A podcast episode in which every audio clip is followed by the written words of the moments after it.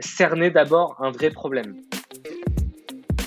Pour quelqu'un qui souhaite résoudre le, problème de l'attente, ça va être de, venir, de, s'installer dans une salle d'attente d'un professionnel et d'observer. D'observer tout ce qui va se passer, euh, les interactions entre le patient et la secrétaire, les interactions entre les patients eux-mêmes. En fonction du degré euh, de l'aisance avec les outils digitaux, on va dire que rentrer en empathie, c'est quelque chose qui peut être fait assez facilement. Qu'on aimerait bien, finalement, c'est de dire que euh, en France et à l'international, on a permis à des millions de personnes d'accéder à un parcours de soins plus qualitatif.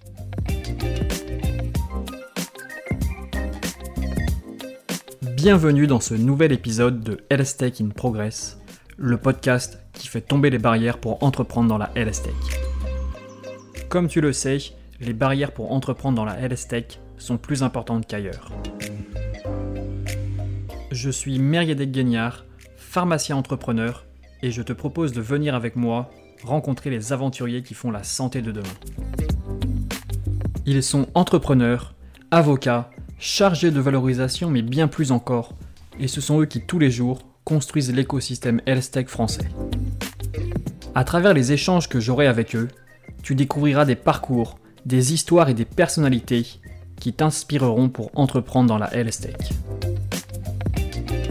Ces échanges seront aussi l'occasion d'obtenir des conseils concrets, des pistes de réflexion pour mieux comprendre ce bel écosystème.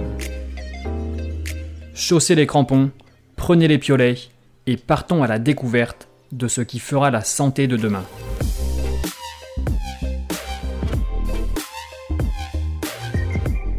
Hello Rizvan, bienvenue sur le podcast LSTech in Progress et merci beaucoup d'avoir accepté mon invitation. Donc pour commencer, la question classique, avant de parler de line-up, est-ce que tu peux te présenter, présenter ton parcours, ce que tu as fait avant d'en arriver là, avant de lancer line-up Mon parcours, c'est avant tout celui euh, d'un designer, donc euh, designer d'expérience utilisateur. Euh, on peut aussi le, résumer en UX design. j'ai pu, travailler sur des sujets voilà, vraiment de service design, de sprint master, d'animation de la méthode de Google Ventures du sprint design. Et j'ai pu également animer un laboratoire d'innovation euh, sur mes euh, précédentes expériences. Et qu'est-ce qui t'a motivé à te lancer vers, vers le design, vers l'UX design, l'expérience utilisateur, etc. Alors, ce que, ce que j'adore finalement dans l'UX design, c'est que on, a, on a un rôle qui va venir faire la synthèse entre l'identification, la compréhension d'un problème et la conception de la solution. Donc vraiment, on est là, on fait la synthèse entre les deux. On a également une démarche euh, très scientifique dans l'approche. On va se baser sur euh, des données, des données d'observation, des coûts, des données, euh, des métriques terrain pour concevoir la solution. Et donc ça, c'est vraiment, il n'y a, pas de place finalement pour pour l'intuition. c'est une, approche scientifique et ça, ça me, ça me convenait vraiment.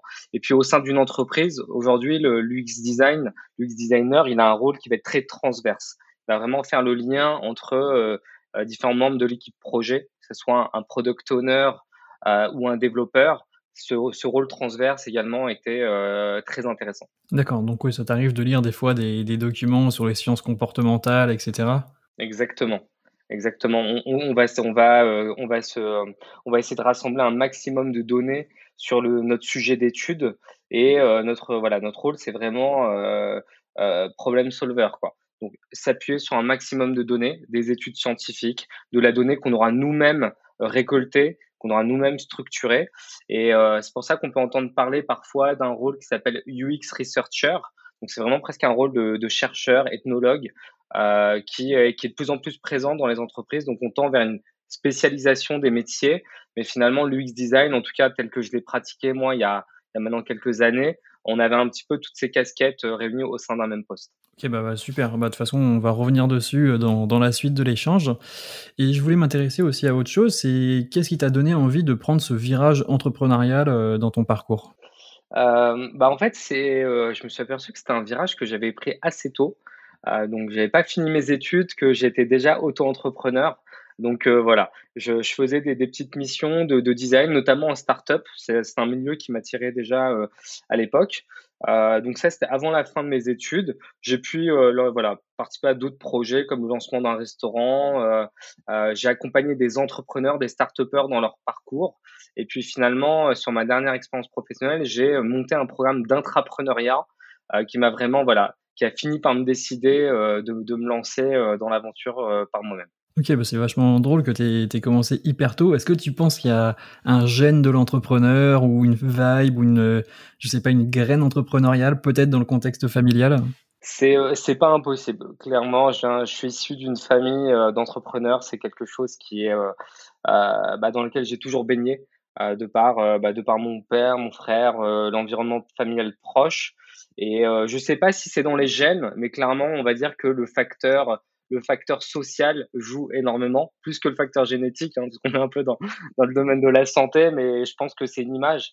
Oui, je pense qu'à partir du moment où on est, euh, on est un peu baigné dans, cette, euh, dans cet environnement, bah, ça, ça titille quelque chose chez nous. Donc j'ai commencé par un parcours traditionnel, hein, voilà, j'ai fait mes études, un bac plus 5, j'ai entre, j'ai, j'ai intégré des entreprises, mais euh, voilà, c'est quelque chose qui, qui me donnait envie euh, et, et, je pense que mon environnement m'a permis de, de, sauter le pas plus facilement.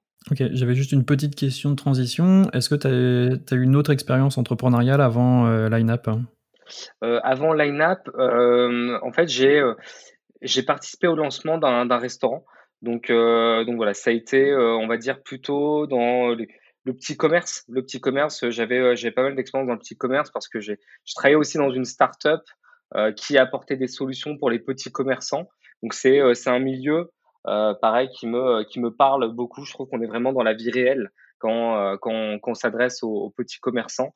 Et voilà, c'est quelque chose qui me parle depuis, depuis longtemps maintenant. Ok, bah donc on va faire la transition automatiquement avec LineUp parce qu'on s'intéresse aux médecins, aux médecins de ville, donc c'est vraiment eux qui sont à la base de, de la chaîne de santé.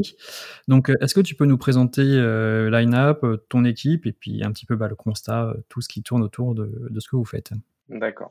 Alors LineUp, on est une solution de gestion de salles d'attente virtuelles euh, qu'on a conçue pour répondre aux besoins des soins non programmés les soins non programmés, c'est tous les soins qui vont être dispensés en dehors d'un parcours de soins classique avec une planification, avec un rendez-vous qui va être pris euh, en amont euh, de la consultation. Donc vraiment, aujourd'hui, nos clients, ça va être des médecins généralistes, comme tu le disais, des laboratoires d'analyse, des, professionnels de santé qui sont confrontés à une problématique de flux, de patients qui viennent spontanément. Et nous, vraiment, l'objectif de notre solution, ça va être de dire, on va on va, on va faire en sorte que ça se passe super bien à la fois pour le professionnel et le patient. Donc, on va vraiment faire le lien entre les deux grâce à notre solution digitale. Aujourd'hui, pour le patient, euh, ce qui, il va avoir accès à la disponibilité du professionnel sans rendez-vous euh, depuis chez lui. Il va pouvoir s'enregistrer à distance ou sur place. Et en, et en fait, il va pouvoir obtenir l'horaire de consultation en temps réel. Donc en fait, c'est pas un rendez-vous qui est figé, c'est vraiment un horaire de passage qu'on va mettre à jour au fur et à mesure des consultations du professionnel pour éviter toute attente sur place. Et enfin, il y aura une notification SMS qui va être envoyée au patient pour le prévenir avant son tour. Côté professionnel, on est sur un outil avec une flexibilité maximale. Donc, il n'y a pas de planning à gérer. Il va y avoir une interface, une interface très simple de, euh, bah, de, priorisation, de gestion de ce flux. Et enfin, on va venir vraiment euh, sur place, on va s'imprégner des lieux pour euh, venir connecter les salles d'attente avec, avec des bornes et télévisions connectées pour vraiment guider le patient jusqu'au professionnel et, jusqu'à euh, sa consultation. D'accord, ouais, donc ça a quand même un effet rassurant pour le patient parce que c'est vrai que c'est toujours une étape très frustrante quand on va chez, chez, le, chez le médecin en laboratoire. Cette séance d'attente, elle est extrêmement pénible et je pense que ça ne bénéficie pas aux soins sur le long terme. Et justement, bah, Qu'est-ce qu'ils ressentent par rapport à ça, les médecins? Est-ce que vous avez vraiment réussi à, ressentir cette, euh, ce pain euh, chez eux? En fait, c'est euh, exactement ça. On, a, on a très rapidement en fait euh, discuté avec des professionnels de santé. Donc, pour information, moi, ma femme est médecin généraliste, donc c'est des discussions qu'on a en permanence. donc, quand on se raconte un peu nos, nos, nos journées, nos journées de travail, bah voilà, c'est quelque chose voilà qui m'a permis de me sensibiliser à la problématique comprendre pourquoi finalement les solutions qui existaient aujourd'hui ne répondaient pas à tous les problèmes. Et ensuite, on a vraiment étendu un peu le scope de cette, euh, cette étude, cette observation, pour vraiment comprendre ce qui se passait sur, le, sur place. Ce qu'on a pu voir, c'est qu'aujourd'hui, finalement, un médecin sur deux n'arrive pas à satisfaire l'ensemble des demandes de soins non programmés qu'il va recevoir. pour 56% d'entre eux, ils reçoivent plus de six demandes par jour, donc de demandes urgentes qu'ils n'avaient pas planifiées et qui, doivent, qui viennent se greffer, se rajouter à leur consultation déjà planifiée. C'est énorme. Et, euh, et, ça, on sait que ça a un impact. Ça a un impact aujourd'hui sur euh, bah, le stress, le fait d'être, euh, d'avoir ce sentiment d'être en permanence en retard. 76% d'entre eux indiquent que ça influence leur qualité de vie, leur vie privée, leur vie personnelle. Donc c'est là, en fait, finalement, on s'est dit, OK, il y, a quelque chose à faire. Nous, on avait, euh, on avait ce, principe de salle d'attente virtuelle qu'on avait développé pour des petits commerçants. Et finalement, on s'est dit, euh, le système, on peut l'adapter, euh, on peut l'adapter aux problématiques du terrain. Donc, assez rapidement, nous, on a une démarche très lean. Hein. Ce qu'on se dit, c'est qu'il faut pas, c'est important d'avoir une démarche scientifique, mais on va, on va expérimenter très rapidement. Et en fait, ce qu'on a fait, c'est on a tout de suite mis la solution sur le terrain et on a observé ce qui se passait. Et en fait, au fur et à mesure des mois, la solution euh, s'est perfectionnée et on l'a comme ça adapté vraiment à différents environnements euh, de travail, donc d'un médecin généraliste à euh, un laboratoire d'analyse, un centre d'imagerie. C'est des activités qui sont différentes, mais elles rencontrent toutes les mêmes problématiques un peu de, de gestion de flux et de gestion de ces patients qui, qui n'ont pas de rendez-vous. Est-ce qu'il y a un chiffre moyen de l'attente dans les cabinets médicaux, dans les laboratoires d'analyse? Chiffre moyen, c'est, euh, on va dire que ça va, ça va dépendre, ça va vraiment dépendre en fait de l'activité, euh, de, de, l'activité du professionnel. Nous, ce qu'on dit, c'est que en fait, l'attente, c'est une conséquence du retard. D'accord? Dans un monde parfait, si tous les professionnels de santé respectaient les horaires de rendez-vous, bah, il n'y aurait pas d'attente. Euh, j'arriverai à 16h30, je passerai à 16h30. Euh, ce qu'on vient expliquer, c'est que euh, en fait, le retard, c'est quoi? C'est un professionnel de santé qui va prendre plus de temps que prévu avec un patient. Et, c'est dans ça que, en fait, finalement, va, va résider toute la valeur de line-up, c'est-à-dire plus de temps que prévu, c'est parce qu'il va prendre le temps de l'écouter, le diagnostiquer, le rassurer. Et en, tant que patient, on a tous envie d'avoir, en fait, bah, un professionnel qui est à notre écoute et qui prend le temps de nous soigner. Et finalement, on, a tous envie de ça, mais on a tous envie également que le, professionnel respecte les horaires de rendez-vous. Et c'est là qu'on dit que finalement, en fait, il y a quelque chose qui fonctionne pas. Parce que le, planning de rendez-vous va, dire que euh, le rendez-vous sont toutes les 15 minutes, toutes les 20 minutes. Et nous, on dit, dans la, dans la réalité des faits, dans la réalité du terrain, ça ne fonctionne pas comme ça. Et c'est là, finalement, où on vient voir aujourd'hui avec les données qu'on analyse, c'est que bah, il n'y a pas d'attente moyen il y a une très forte variabilité euh, de la consultation en fonction de la typologie du patient, un senior, un enfant, euh, en fonction du motif euh, de consultation, en fonction de, bah, du lieu géographique. Et ça, finalement, aucun outil de planification ne peut le prévoir. Qu'un outil comme LineUp aujourd'hui qui peut répondre à cette problématique. Donc en, donc en fait, le, patient qui vient voir son médecin, il reçoit une notif euh, juste avant sa consultation, comme ça il arrive pile poil à l'heure, il n'a pas à attendre, et le médecin il n'est pas stressé à voir sa salle d'attente complètement bondée. Exactement, la salle d'attente n'est plus bondée. Euh, on peut même définir des règles, des règles euh, en fait au niveau du cabinet pour dire seuls les deux prochains patients sont autorisés à, à, être en salle d'attente. Et finalement, les patients vont avoir, au-delà de la notification, ils vont vraiment avoir accès à leur horaire de passage en fait en temps réel. Donc cet horaire de passage, comme je disais, le se met à jour. Vont également avoir accès à leur position dans la file d'attente. Donc ça, c'est extrêmement intéressant parce qu'on peut savoir qu'il y a deux personnes devant moi, il y en a six, et on peut tout à fait s'organiser pour euh, bah, faire autre chose, faire une course, garder les enfants plus longtemps. Et vraiment, cette notification SMS aujourd'hui, elle est très appréciée parce qu'on ne demande pas aux patients de télécharger une énième app. C'est vraiment un SMS qui va me prévenir avant la consultation et, euh, et ça va permettre vraiment de fluidifier l'activité, l'activité du professionnel. Donc le professionnel n'est plus stressé et le patient n'attend plus de longues heures en salle d'attente. Et en plus de ça, visiblement, vous vous inscrivez plus ou moins dans, dans l'époque actuelle qui veut que on évite de surbonder les, les, salles de médecins à cause du Covid, etc. Donc euh, ça permet aussi de gérer un petit peu ce, ce problème-là.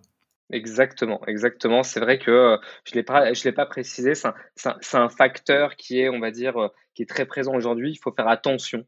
Euh, chaque, bah, chaque endroit fermé peut être un lieu de, euh, de contamination. Donc c'est euh, c'est en plus d'offrir un confort, un confort aux patients, à la secrétaire, aux professionnels de santé, c'est également un gage de sécurité sanitaire. D'accord, ok. Et peut-être une question un peu précise, dans combien de structures vous êtes déjà déployé aujourd'hui ou en cours de déploiement? Aujourd'hui, on est déployé dans une dizaine de structures. Euh, donc, on est, on est vraiment au démarrage, au démarrage vraiment de la commercialisation.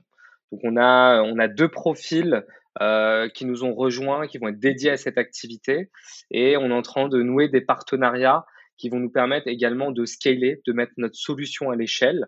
C'est vrai qu'avec nos, avec nos moyens euh, de start-up, aujourd'hui, on se retrouvait à faire des installations euh, dans des cabinets médicaux où il fallait installer des télévisions, des bornes. Ça demande une logistique. Et en fait, on avait, on n'était pas en capacité d'y répondre.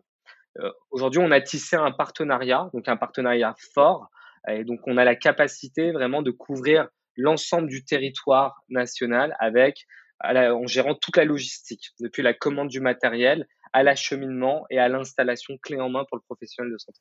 Ok. Et c'est quoi le plus gros challenge auquel vous faites face euh, tous les jours dans, dans, le développement de Line-Up euh, dans, dans, le développement de Line-Up, sur, sur, la partie médecin, euh, les médecins généralistes, on a, on a du mal à identifier aujourd'hui quels sont les professionnels euh, pour qui euh, ça représente une majeure partie de l'activité. Ce qu'on voit, c'est que c'est assez disparate sur le terrain. Euh, il y a des professionnels qui font 80% de soins non programmés, 20% de soins programmés. Euh, on sait qu'il y a eu un changement de, de, mode de pratique avec le Covid. Donc en fait, des professionnels qui fonctionnaient sans rendez-vous ont dû basculer sur, euh, sur une planification avec un outil, alors qu'à la base, ça ne correspond pas à leurs besoins. Et vraiment, dans l'identification de ces professionnels-là, aujourd'hui, on a, euh, bah voilà, on a un peu, on a un peu de mal à le faire. Un autre défi, un autre grand challenge, c'est l'interopérabilité entre euh, les différents acteurs et les différentes solutions. Aujourd'hui, euh, nous, on essaye de communiquer notamment avec les éditeurs informatiques euh, des solutions de laboratoire, et c'est un dialogue qui, c'est un dialogue qui est difficile, c'est un dialogue qui est long, qu'on essaye de mener, mais je pense que l'ensemble des startups bah, du système de santé se retrouvent confrontés en fait à ces problématiques d'interopérabilité. Et c'est pour ça que bah, nous on suit de très près euh, ce que euh, ce que va pouvoir faire des, startups comme Lifen, euh, qui vraiment voilà aujourd'hui jouent un rôle majeur dans bah, voilà dans la démocratisation de la norme Fire et dans le fait que les acteurs et les éditeurs vont pouvoir mieux communiquer, mieux collaborer ensemble. Bah, c'est très drôle que tu évoques euh, ces sujets-là parce que justement, je, vais organiser une webconférence euh, sur euh, Snowmed CT avec Fire, etc. Donc, on est en plein dans la thématique. autre grande question, quel est le futur de Lineup Le futur de Lineup, bah, il est, nous, ce qu'on qu'on aimerait bien, notre, notre vision, c'est de pouvoir demain interconnecter tous ces professionnels de santé qui proposent des soins non programmés ce qu'on souhaite faire, c'est bah, participer à l'effort collectif, euh, des efforts qui ont été notamment, bah, voilà, euh, qui ont été euh, soulignés par par Thomas Meignet, docteur Thomas Meignet, qui est également député sur son rapport autour des soins non programmés. L'objectif, finalement, c'est de dire que la médecine de ville va pouvoir mieux accueillir les demandes de soins non programmés des patients. Et donc, l'objectif serait de pouvoir demain désengorger les urgences en euh, redispatchant le flux de manière intelligente euh, sur euh, les médecins de ville et notamment les médecins de ville équipés de la solution Line-Up. Ok, d'accord, bah c'est un bel objectif et je vais suivre avec attention votre développement. Donc là maintenant dans cette troisième partie, je vais m'intéresser un petit peu à ton passé de UX designer et comment ça t'aide tous les jours dans le développement de Line-Up. Et la première question c'est comment ça t'aide dans la conception du produit. Comment tu t'y es pris au début pour prendre les premiers insights euh, utilisateurs, patients, euh, médecins, etc. Ce qui, est, intéressant, c'est que finalement, quand on va concevoir un service, on va forcément passer par, euh, des étapes clés. Qu'on le veuille ou non, qu'on souhaite suivre un process ou non, le Lean Startup a permis vraiment de, de changer un peu les codes de la manière de concevoir les produits. Je vais pas refaire une introduction autour de, euh, du développement produit en cycle en V euh, versus le Lean Startup. Je pense que c'est des sujets sur lesquels maintenant euh, le marché est, est, assez mature. On va dire qu'en tant que UX designer, bah, finalement, j'avais la casquette pour, bah, pour accomplir toutes les phases de, du design thinking, c'est-à-dire rentrer en empathie avec à la fois les usagers, mais également les professionnels de santé, pouvoir définir une solution, itérer sur cette solution à la fois avec les premiers concernés, avec les équipes techniques, prototyper très rapidement euh, grâce à des outils qui, bah, qui sont maîtrisés aujourd'hui par les outils des, par, des, par les designers, et enfin tester cette solution sur le terrain. Donc toutes ces, toutes ces briques-là, aujourd'hui, en fait, je suis en capacité de les mobiliser bah, en permanence, à chaque étape du produit, à chaque fois qu'on a envie de tester, développer une nouvelle fonctionnalité, euh, on va dire que euh, bah, voilà, on va créer des raccourcis.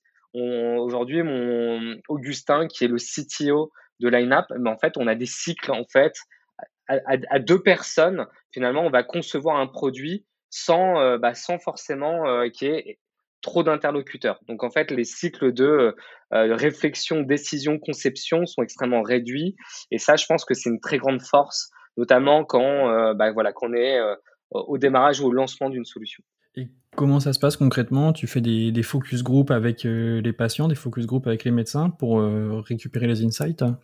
Alors, ce qu'on ce essaye de faire, c'est, comme je le dis, on, essaie de rassembler un maximum de données, donc sur des études qui peuvent exister, en, discutant avec, euh, on va dire, avec des, des personnes qui ont, des pro, qui ont une connaissance très haute de tous les enjeux. Donc, ça peut être des associations de patients experts, ça peut être des professionnels de santé qui vraiment aujourd'hui sont engagés sur ces problématiques. Et ce qu'on souhaite faire, nous, encore une fois, c'est mettre sur le terrain une solution très rapidement. Donc notre objectif, c'est plutôt de dire, ok, on, va, on va, on va, comment dire, on va étudier le, le, sujet avec des experts, avec de la donnée, on va concevoir la solution très rapidement. Une fois qu'elle est conçue, on la met sur le terrain. On peut, on peut faire des phases de test, on l'a fait, hein, des phases de test utilisateurs avec une démarche, euh, une démarche UX un peu classique. Ce qu'on souhaite faire, nous, c'est maintenant qu'on a un certain, niveau de maturité, c'est mettre le produit entre les mains des utilisateurs, le monitorer. Et en fait, finalement, dans nos parcours clients aujourd'hui, on va pousser des enquêtes, euh, des enquêtes clients pour savoir comment ils ont vécu leur parcours, euh, qu'est-ce qu'ils verraient, euh, bah, quelles sont les améliorations qui, qui verraient sur le produit. Et donc, on va réconcilier la donnée analytics et la donnée qualitative pour faire, pour, euh, pour, euh, voilà, pour faire euh, de l'optimisation sur notre produit. Ok, ouais, c'est très intéressant ce que tu dis, c'est que vous lancez le produit et vous itérez ensuite dessus, au lieu d'itérer avant, de traîner, etc. Donc ça permet d'aller plus vite. Et justement, tu disais que bah, vous alliez monitorer une fois le produit sorti, une fois le produit déployé, monitorer les, les retours. Comment tu fais pour récupérer des, des, retours intéressants, des retours moins intéressants? Parce qu'on sait, on dit souvent en UX design que ce que veut le, client, ce que veut le patient, c'est pas forcément euh, ce dont il a besoin.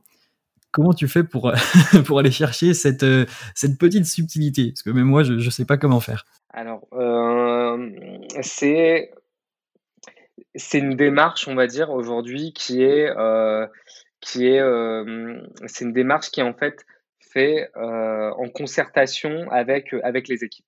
Ce qu'on va essayer de savoir d'abord, c'est de quelle hypothèse on part, d'accord? Et ensuite, le travail, ça va être de venir valider ou invalider les hypothèses qu'on aura en amont.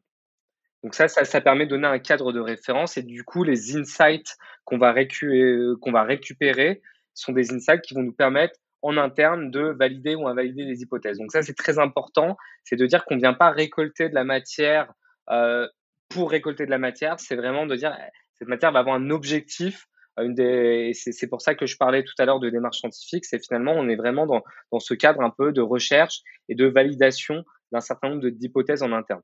Ensuite, ce qu'on dit, notamment, c'est une règle un peu générale en UX, c'est qu'il est préférable d'observer plutôt que d'écouter. Parce que finalement, quand on va interroger, euh, quand on va interroger, quand on va discuter avec des patients, il peut y avoir énormément de biais. Déjà, il faut que la personne qui, euh, qui interroge le patient soit formée, faut qu'il y ait un vrai guide d'entretien. Euh, il faut que voilà, c'est un travail aujourd'hui, c'est une démarche scientifique et on peut assez rapidement biaiser des retours, euh, des retours de, de patients euh, par justement par des mauvaises formulations. Donc ce qu'on dit avant tout, c'est on va observer plutôt que écouter. Et enfin, quand on va écouter, bah, bien sûr, ce qu'on va essayer de faire, c'est de faire ensuite bah, une analyse fine des données qu'on va qu'on va récolter pour savoir bah, finalement en fonction de la typologie euh, de, personnes qui s'expriment. Est-ce que c'est un usager? Si c'est un usager, Est-ce que c'est un usager fréquent? Est-ce qu'il est parfaitement dans la cible? Euh, Le point de vue du professionnel, le point de vue de la secrétaire et, et les insights qu'on va récupérer, on doit bien sûr les mettre en perspective avec des enjeux qui sont pas forcément en fait soulevés par les patients. Euh, des enjeux euh, voilà qui peuvent être contradictoires et donc nous on a besoin de connaître un petit peu toute la subtilité du contexte pour euh, bah, remettre en perspective les insights et, et venir et les accepter ou venir un petit peu les, les relativiser. Donc c'est il n'y a pas de formule secrète. Je pense que l'expérience de la personne qui fait qui fait cette recherche est extrêmement bah, extrêmement importante et c'est pour ça que c'est important de confier confier ces, ces phases là à des vrais à des, à des vrais professionnels de la user research. Ok, bah très intéressant. Bah, peut-être, euh, j'ai vu aussi que tu avais, euh, un passé de, formateur en UX avec euh, la formation Join Lion de, The Family. Est-ce que tu as un exercice concret pour, les auditeurs qui nous écoutent, qui voudraient développer une solution, notamment dans le secteur de la santé, et pour qu'ils fassent bien dès le début? Alors, bah, je pense que si on suit les étapes, si on suit les étapes un peu du design thinking, c'est vraiment rentrer en empathie, définir une solution, euh, essayer de, bah voilà, essayer de, faire de l'idéation autour de cette solution, notamment avec, euh, bah avec les principaux concernés, la prototyper, la tester. On va dire que en fonction du degré, enfin, euh, de l'aisance avec les outils digitaux, on va dire que rentrer en empathie, c'est quelque chose qui peut être fait assez facilement. Comme je le disais, hein, des techniques d'observation, des techniques aujourd'hui de, de, discussion, de shadowing, il y, a, y, a, vraiment des, des, outils comme ça qui vont permettre vraiment de comprendre aujourd'hui quels sont les problèmes qui sont vécus par la cible. Et donc vraiment, en fait, tout simplement, c'est bah, pour quelqu'un qui souhaite résoudre le, le problème de l'attente, ça va être de venir, de, de s'installer dans une salle d'attente d'un professionnel et d'observer, d'observer tout ce qui va se passer, euh, les interactions entre le patient et la secrétaire, les interactions entre les patients eux-mêmes, euh, les interactions avec le professionnel de santé. Et en fait, c'est une mine d'or et cette, cette matière-là, finalement, euh, elle est accessible à tout le monde. Et il faut, euh, voilà, il suffit de, bah, de d'ouvrir les yeux, d'écouter attentivement pour justement bien comprendre euh, le contexte et surtout bien bien comprendre le problème qu'on souhaite résoudre. Parce que quand on se parle de euh, peut-être que des personnes ont envie de lancer des solutions dans le secteur de la santé, moi mon premier réflexe c'est de dire euh, cerner d'abord un vrai problème parce que finalement, on a tendance à, vouloir développer des solutions, mais euh, qui ne répondent pas à un vrai problème. Avant tout, ce qui est important, c'est de définir le problème. Et pour ça, euh, ces phases d'empathie sont indispensables. Ok, bah c'est très intéressant ce que tu dis là parce que ça fait écho euh, à ce que disait Sébastien Letellier dans l'épisode 9 du podcast. Il expliquait que pour développer des, logiciels médicaux, il se mettait dans les salles des, pharmaciens hospitaliers ou des médecins hospitaliers et il observait ce qui se passait. Et c'est vrai que c'est une super mine d'or parce que des fois on a tendance à aller développer un produit, on a une idée en tête sans forcément aller au plus proche. Au plus proche. Et cette idée de l'observation, je vais la retenir parce qu'elle est extrêmement pertinente. L'observation, enfin, dans les, dans les phases, il y a vraiment l'observation, l'empathie, et puis à la toute fin, tester. Et tester, on a tendance à penser qu'il nous faut euh, euh, un, premier produit développé, etc. Aujourd'hui, il y a des outils qui permettent de tester une idée, euh, de manière très simple. Et donc là, la même démarche, on peut très bien aller en salle d'attente, se venir s'asseoir à côté d'un patient, lui demander de tester sa solution et, euh, l'observer. Et, et, ça, je pense que euh, ces, ces deux phases-là sont clés. Et aujourd'hui, pour quelqu'un qui a envie de se lancer, euh, elles sont accessibles. Est-ce que tu as peut-être un, un, outil à conseiller à propos de ça? Alors, sur, sur la partie tester, vraiment, aujourd'hui, je pense qu'il y a un outil qui est en train de, euh, aujourd'hui, un petit peu euh, absorber tous les outils qui, qui, fonctionnaient un peu de manière différente, c'est euh, Figma. Euh, je pense qu'aujourd'hui, Figma, en plus, il y a une version, une version gratuite. Ça va permettre vraiment de pouvoir sketcher, ensuite prototyper avec bah, une vraie couche, une vraie couche graphique, et ensuite animer ce prototype de manière très simple. Donc, donc Figma, je pense que c'est un très bon outil. Ok, bah super. Euh, deux petites dernières questions pour, euh, terminer euh, cet épisode. Où est-ce que tu te vois dans 5 ans? C'est la question du journaliste typique, mais elle me fait toujours, toujours rire. Bah, y a deux, je pense qu'il y a deux volets. Dans 5 ans, nous, ce qu'on aimerait bien, finalement, c'est de dire que en France et à l'international, on a permis à des millions de personnes d'accéder à un parcours de soins plus qualitatif, un parcours de soins voilà sans attente et, on pense que, euh, bah voilà, on pense qu'on serait, on est en capacité de le faire parce que la solution qu'on a conçue aujourd'hui, est-ce qu'elle, est-ce qu'elle, est-ce qu'elle plutôt bien? le deuxième volet, c'est plutôt, c'est plutôt de dire que bah, j'aimerais bien, j'aimerais bien amener les outils du design dans des sphères, dans des secteurs où il est très peu présent aujourd'hui. Je pense au milieu associatif, je pense à la politique, je pense vraiment à, ces milieux-là. Aujourd'hui, on va pas forcément penser design, on va pas forcément investir dans le design parce que euh, ça peut être coûteux, alors que ça pourrait permettre de, euh, de solutionner, résoudre énormément de problèmes. Donc, euh, je pense qu'il y a deux volets. Euh, on peut avoir une espèce de une fondation qui, qui va vraiment pousser le design euh, voilà, du, milieu associatif jusqu'à des sphères politiques. Mais je pense qu'on a surtout besoin de d'une nouvelle génération de designers qui soient formés à l'entrepreneuriat, qui soient ambitieux et qui, euh, qui n'aient plus peur de, de, de, se lancer par eux-mêmes. Aujourd'hui, le designer a trop tendance à mettre ses compétences au service d'eux, alors qu'il pourrait euh, tout à fait porter euh, lui-même euh, bah, une vision des enjeux. Et ça, je pense que je pense que c'est ça serait génial que ça puisse émerger d'ici à cinq ans. Oui, et puis en plus de la politique, c'est vrai que dans le domaine de la santé, généralement, les praticiens qui se lancent pour, pour entreprendre, c'est pas les meilleurs designers. Et c'est vrai que l'approche utilisateur dont tu as parlé, elle est extrêmement pertinente. Et j'ai une dernière question, c'est ma question totem. Quel est ton aventurier ou explorateur préféré? Euh, alors c'est une question, c'est une question intéressante. Moi j'ai tout de suite pensé au commandant Cousteau. Euh, donc euh, commandant Cousteau, voilà, explorateur des, fonds marins. Ce que ce que ce que j'adore finalement, c'est que bah, voilà, il a, révolutionné un peu la plongée sous-marine moderne c'est à la fois un explorateur et euh, un innovateur, un inventeur, parce qu'il a, voilà, il, a mis les mains un peu dans la technique.